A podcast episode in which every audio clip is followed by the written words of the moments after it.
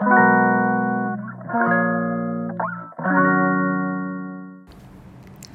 んにちは。横浜で15年以上犬の保育園の先生を行っているなおちゃん先生と申します。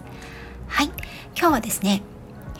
私が初めての梅仕事をしましたよというご報告をさせていただきたいと思います。後半は我が家の愛犬みことさんの近況報告になります。えっ、と梅仕事ですね。今年は梅雨が早く明けた関東地方なんですけれども梅雨というのは梅に雨と書きますよね。ということでこの時期には梅を使ったお仕事手仕事をするのが良いとされている時期でもあります。毎年ですね私は梅仕事憧れはあったんですけれどもなんとなくハードルが高くて今までやったことがありませんでした。我が家は生協のパルシステムを時々購入していますので6月に入るか入らないかぐらいになるとその梅がね売られていましてお家で梅仕事をやってみませんかっていうキャンペーンというかねあの広告がたくさん入るんですね。それを何年か見ながらうーんでもな一人でやるのはちょっとハードルが高いなっていうふうに思って今までね見過ごしていたんです。けれどスタンド FM をね聞いて私は1年今年のこの6月ですね1年半になったんですがやっぱりね6月の上旬ぐらいから梅仕事についての配信をされてる方がたくさんいらっしゃって梅シロップを作ってますとか梅酒を仕込んでますとか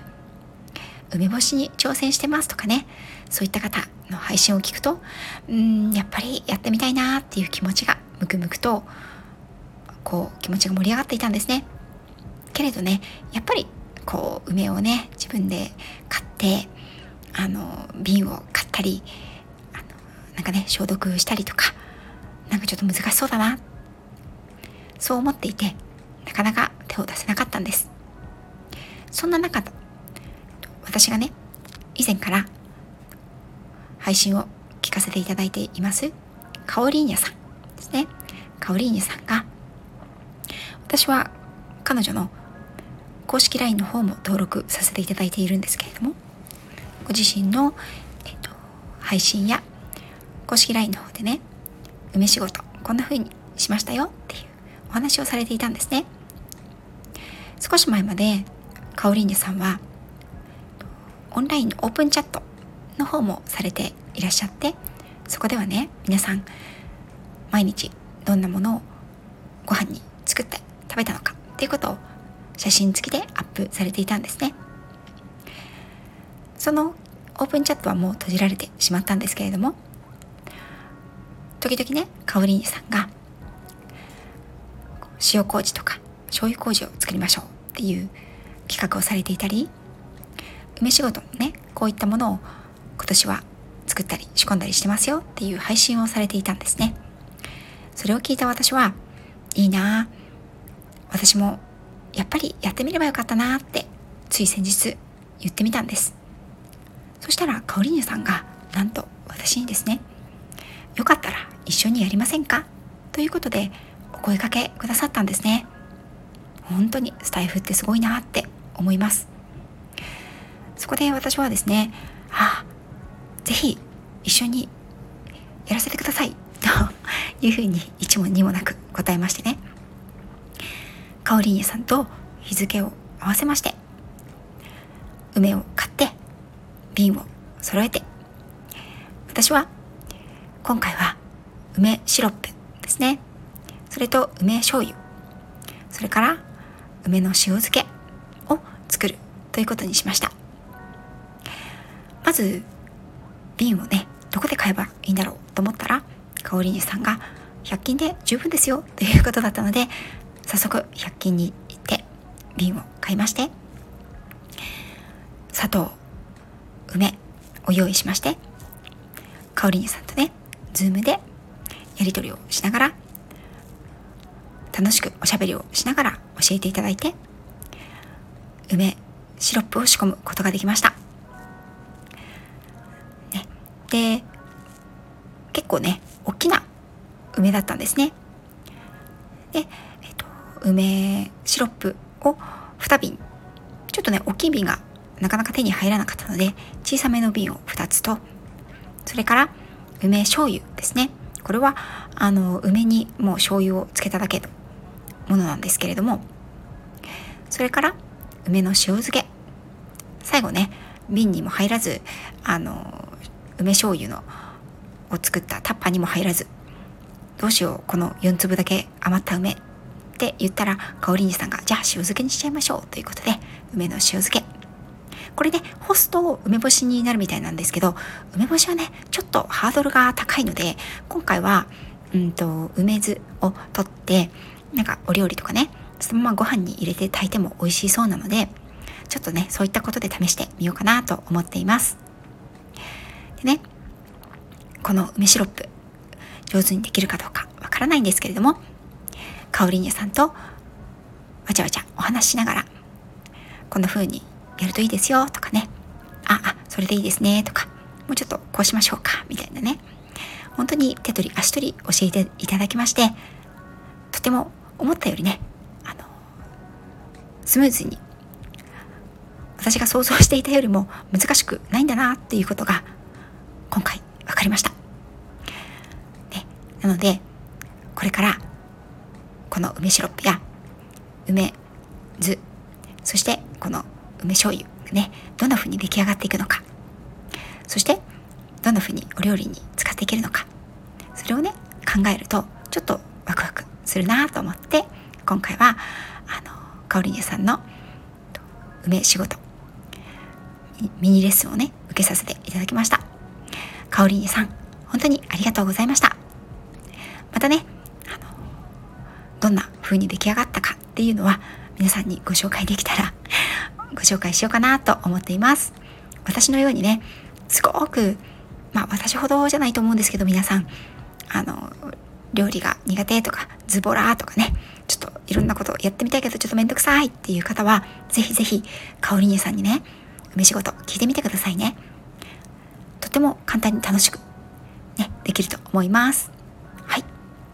ということでここまではかおりんさんと梅仕事したよというご報告でした。そして最後に、うんと、みことさんの愛犬みことさんのご報告を近況報告をさせていただきたいと思います。と6月の15日に回復検査に踏み切ったみことさんなんですけれどもそこでですね検査を取った細胞を検査に出しまして病理検査と遺伝子遺伝子検査2種類出しました。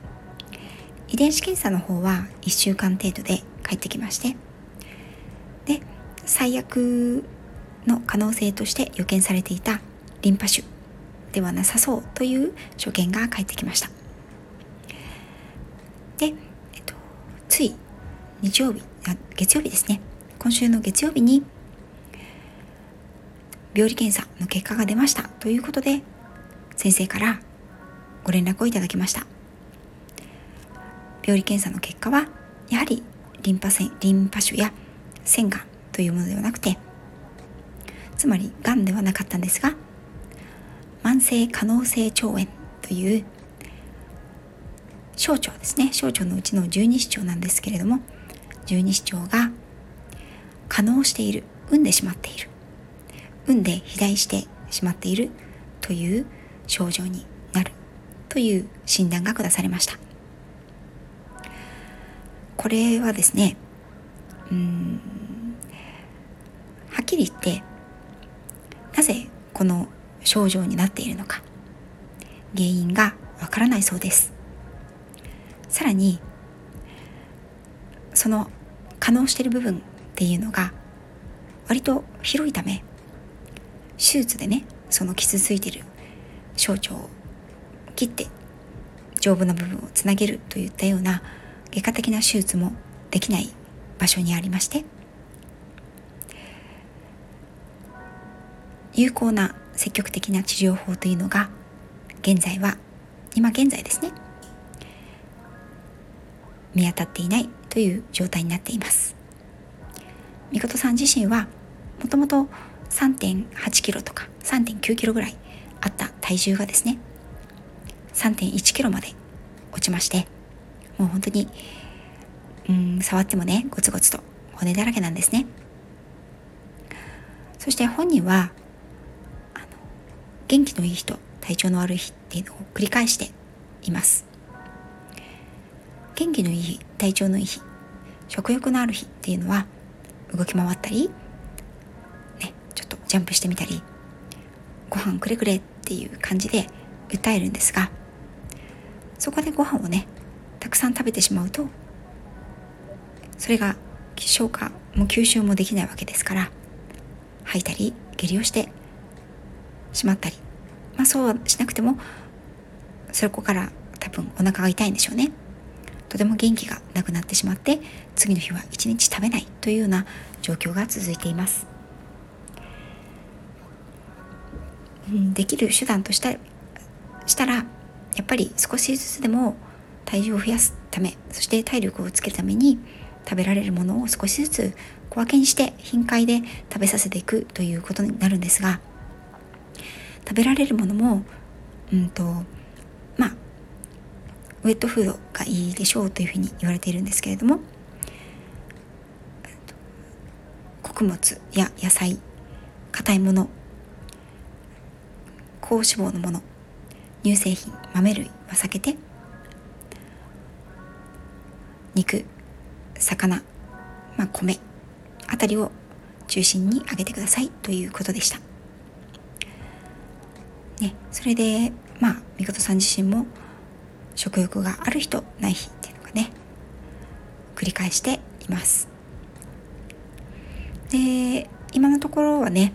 その有効な治療法が見つからないということなんですけれども主治医の先生が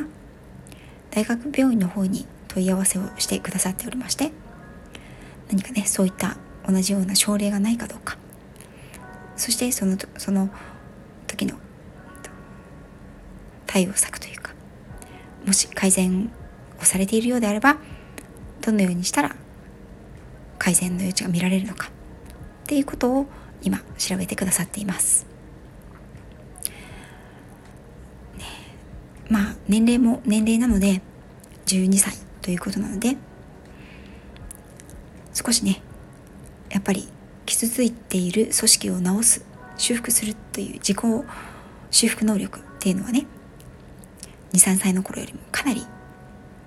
もうほとんど衰えてしまっている状態だと思います。今すぐにはなかなか良くなるという手段がはっきりとはわからない状況で本人もね良くなったり悪くなったり自分の好きなものが食べられなかったりという状況にありますけれども私はねきっとそれでもね何か解決策が見つかるだろうとそういうふうに思って彼を励まし続けたいと思っていますね以前前回ね私がみことさんの報告をさせていただいてからかなり時間がね経ってしまったのでご心配をしてくださっている皆様やね、どうなったんだろう大丈夫かなと気にかけてくださっている皆様がいらっしゃると思います。みことくん、毎日頑張っています。ね、みことくんの傷ついた省庁も頑張ってくれています。ね、うん、なかなか前途が見えなくて厳しい状況ですが、それでも希望を持って今を大切に過ごしていきたいと思っていますもし思い出してくださることがあればみことくんのために祈っていただけたら嬉しいです。はい。ということで少し長くなってしまいましたが今日はかおりんえさんとの初梅仕事そしてみことくんの近況報告についてお知らせいたしました。またね何か分かることがあったり進んだことがあったり本当はねその大学病院の先生からね症例に対してのいい見解が得られるといいんですけれども、うん、それをね期待しながらもしうんそうなった時には皆さんにまたご報告をさせていただきたいと思います。暑い日が続いておりますのでワンちゃんも皆様も体調には気をつけてお過ごしください。ありがとうございました。